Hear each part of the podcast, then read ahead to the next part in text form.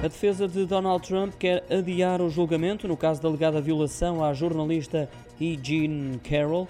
Pede que a data seja alterada de 25 deste mês para a mesma altura de maio, de forma a que haja um período de arrefecimento em torno das notícias relacionadas com o ex-presidente, como por exemplo as que se prendem com a bem recente acusação formal num caso de pagamento de subornos a uma atriz pornográfica.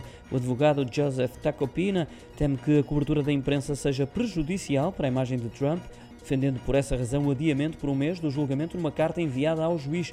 No que diz respeito a este caso de E. Jean Carroll, trata-se de uma colunista que alega ter sido violada por Donald Trump após um encontro casual entre 95 e 96, uma acusação que o ex-presidente norte-americano tem negado com insistência.